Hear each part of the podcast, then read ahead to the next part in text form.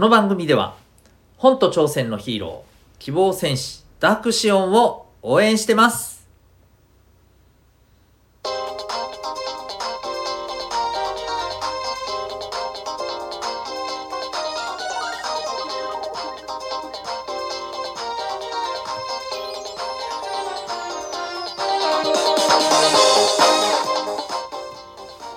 小中高生の皆さん日々行動してますか？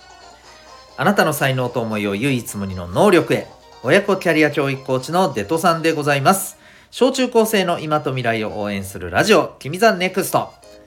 今日のテーマは自分の教科書ということでお送りしていきたいと思います。はい、えー、皆さん4月10日、えー、昨日ですね。え、教科書の日だったっていうのをご存知でしょうか？そう。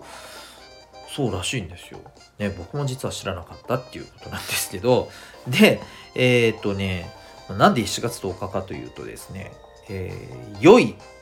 図書。4、10みたいなね。はい。ということでまあ図書って言ったら別に 教科書だけじゃなくないっていう ツッコミが入るところですけどまあ教科書関係のね方が、え、どうやらその日にそういう語呂合わせで決めたらしいんですね。でまあ今日はですねあの、別にそのそのことがメインではなくてですね、えー、あなたにとって今人生の教科書と言えるような存在はありますか？というお話でございます。えっと、まあそれはもちろん本でもいいですしね、文字通り。漫画ってのもあると思いますし、アニメもあるかもしれません。あるいは映画、ドラマ、場合によって YouTube チャンネル。うん、もしかしたら何らかの番組の可能性もありますかね。うん。バラエティ番組かもしれませんしね。はい。まあ、何でもね、あの、自分にとって、何て言うのかな、この生き方とか、自分の、が、自分が大切にしたいこととかね、そういった大事なことは、ここから学んでますみたいな、そういう存在ってありますかね。そういう教科書的な存在って。いかがでしょうか。まああのあ考えてみたらないなっていう方は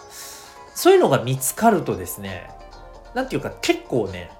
心の拠り所みたいな感じになりますよ。あそうそうめっちゃ肝心なの忘れてた。うん。曲とかもあると思います。はい、曲。うん。ね、まあいろいろ本当にあると思うんですよね。うん、まあもっと言うとアーティストかもしれないしね、このアーティストさんの曲にいつも自分は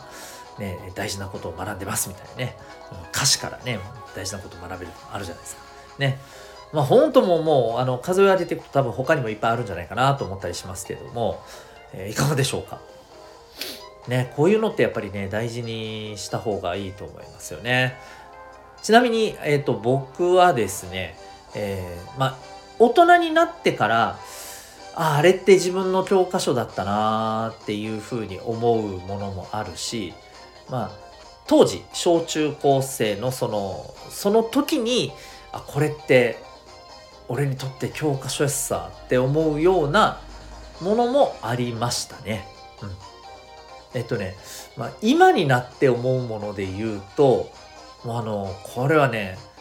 ダントツで2つあるんですけれど、えっ、ー、と、1つはですね、えー、漫画なんですけどね、これわかんない人多いかなと思うんですけど、ビーバージンっていう漫画です。わかんないでしょわかる人いるかな？いたらすげえなって思うんですけど、多分あの、皆さんのね、えっ、ー、と、お母さんお父さん世代は知ってる人結構いると思うんですけど、いやー、それでもどうかな？うん、結構マニアックなんですけどね。はい。えー、そういう漫画があってもうこれは本当にねもう何十回見直したかわからない、うん、っていうぐらいですね、えー、僕にとってはもうバイブルですね。バイブルですよ。教科書超えてますよ。聖書ですよ。聖書。聖なる書。はい。本当そうです、うん、今でもあります。はい、えー、そしてですね、えー、もう一つ。これはねまあもともとは小説でそっからのえっ、とアニメになってで今はそのアニメがさらにリメイクされたアニメが出てたりするんですけれど「えー、銀河英雄伝説」という、はい、前にもねこの放送のどっかでねちょこっと触れたことあると思うんですけどね。はい、えー、でございます、えー、まあもう一つそうだな。あのあえて言うとですねこれも皆さんご存知の銀玉ですね。いやほんと銀玉はねめっちゃいいですよあの青少年には良くないとか、まあ、言われてますしまあそれもあると私は思いますけどあのそれも踏まえてですね銀玉はいいと思いますまだ見てない人はよかったらアニメでも漫画でもどっちでもいいです。えー、ぜひ見てみてください。えー、もしお母さんお父さんに「なんじゃこの下品なものは!」と言われたら「え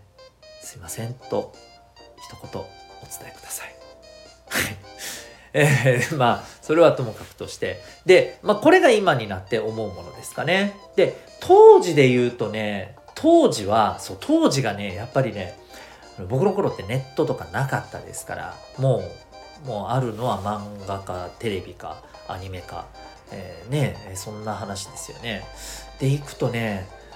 当時ね僕を支えてくれたのはねジャッキー・チェンでしたよ。かりますか？ジャッキー・チェンもう今やおじいちゃんですけどね。あのものすごいね、えー、カンフーあの憲法ですよね、うん、のアクションの俳優さんですよ。でも彼の、あの映画、もうね、な、これまたね、何十回見直したか分かりませんっていうぐらいね、えー、見てましたね。で、僕全然喧嘩なんかね、弱かったし、あの本当ひょろひょろでしたしね、まあ今も結構ひょろひょろですけど、えっと、ひょろひょろじゃないな、おっさんになってますからね。えー、まあ当時めちゃめちゃひょろひょろで、喧嘩もあの全然もともとねあの喧嘩するような感じのね武闘派なあのタイプじゃないんですよ。うん、で、えー、しかもあの実際に「おっしゃ!」って喧嘩したとしても弱って感じのね、えー、そんなのはもう自分で分かってたんでだからこそねやっぱりあの当時ってなんか喧嘩が強いってさやっぱなんかかっこいいんですよ。でねあとはやっぱりねどん底を味わってねそこからね這い上がるっていうのがねやっぱ僕はこうかっこいいよなと思ったんですでもね僕はこのどん底を味わうことすら怖くて、ね、できなかったんですよねでむしろねこのどん底を味わうところが僕はねこのジャッキー・チェンの映画の中でねそのシーンがねすっごいね好きというかねうん、すごい見るのは辛いんだけどでもなんかねどう見ちゃうんですよね。見ちゃったんですよ。だから多分ね自分すごいそこに行けない弱い自分がねダメだったんだなと思うんですよね。あの例えばね、えー、まあ、これ見る機会あったら見てみてくださいね。えー、っとね「水拳」っていうねあの映画があってね水拳わかりますかね？酒を飲んで酔っ払って、えー、酔っ払った動きで相手を翻弄する憲法っていうね、えー、ものですけれどもそういうあの映画です。で実はこの水拳むっちゃくちゃね人気があってその後あのだいぶ経ってえー、続編みたいなものも出てきたりしたんですけれどぶっちゃけ最初の水拳がもうむちゃむちゃ面白い。うん、でもう本当にねあのすっごい生意気で強かったジャッキー・チェン役のねこの人がね、えー、まあ、ある時ねこの天下の殺し屋みたいな人にね出会ってね、まあ、調子こいて「おいなんだよ」みたいな感じで喧嘩を打ってねもうねずったずたにやられちゃうの。でねずったずたにやられた上にねあの俺のこの足と間足と足の間をくぐっていけ。そうすれば命は助けてやるとか言われて。ですっげえ悔しいんだけどそうするしかないのね。もう何も手回しも出ないぐらいねもう力の差があるのよその時はね。でこう股の間をくぐってってね。でその後バンって蹴られてね。ケツを蹴られてうわーってなって。しかも「おい忘れ物だぞ」って言って洋服をこう、えー、パラパラってやられて「ああ」って洋服を取ろうとしたら燃やされちゃうわけ。で「ハハハハ」って笑われてもう泣きながらね逃げていくんです。帰っていくんです。このシーンがねすっごい見てられないぐらい辛いんだけど、ね、何十回も見るんですよそこ。だからそれができない自分がねすごい嫌だったんですよね。うん、あんな風になりたいなあんな弱さを乗り越えてで、まあ、最後はねこの殺し屋をやってるんだけどね、えー、水拳を身につけてねやってるんだけどここれがねもうなんかこうこんな風になりたいなっていうねもうなんか別に水拳使いたいとかそういう話じゃなくてねあのこんなピンチを味わってこんなね悔しい思いを味わってっていうこと自分ないよななんか、はあ、ダメだなみたいな。でも思うけど、えー、そういうことにねぶつかっていけない自分みたいなね。だせめて映画を見てちょっとね少しそんな自分をみたいなねところもありましたね。いやーほんと。うん。あの時のあの水拳ってすごい心の支えに、ね、なってたなと思います。まあそんな感じでですね、えー、皆さんにとっていろいろとねあの自分のこの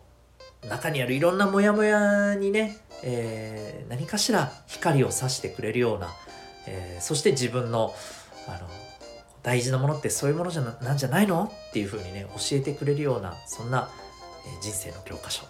何かありますでしょうか、え、ある人は大切にしてほしいしまだないなっていう人は是非ねどっかでね、え、出会えるんじゃないかと出会ってほしいなということを願っております。というわけで今日は自分の教科書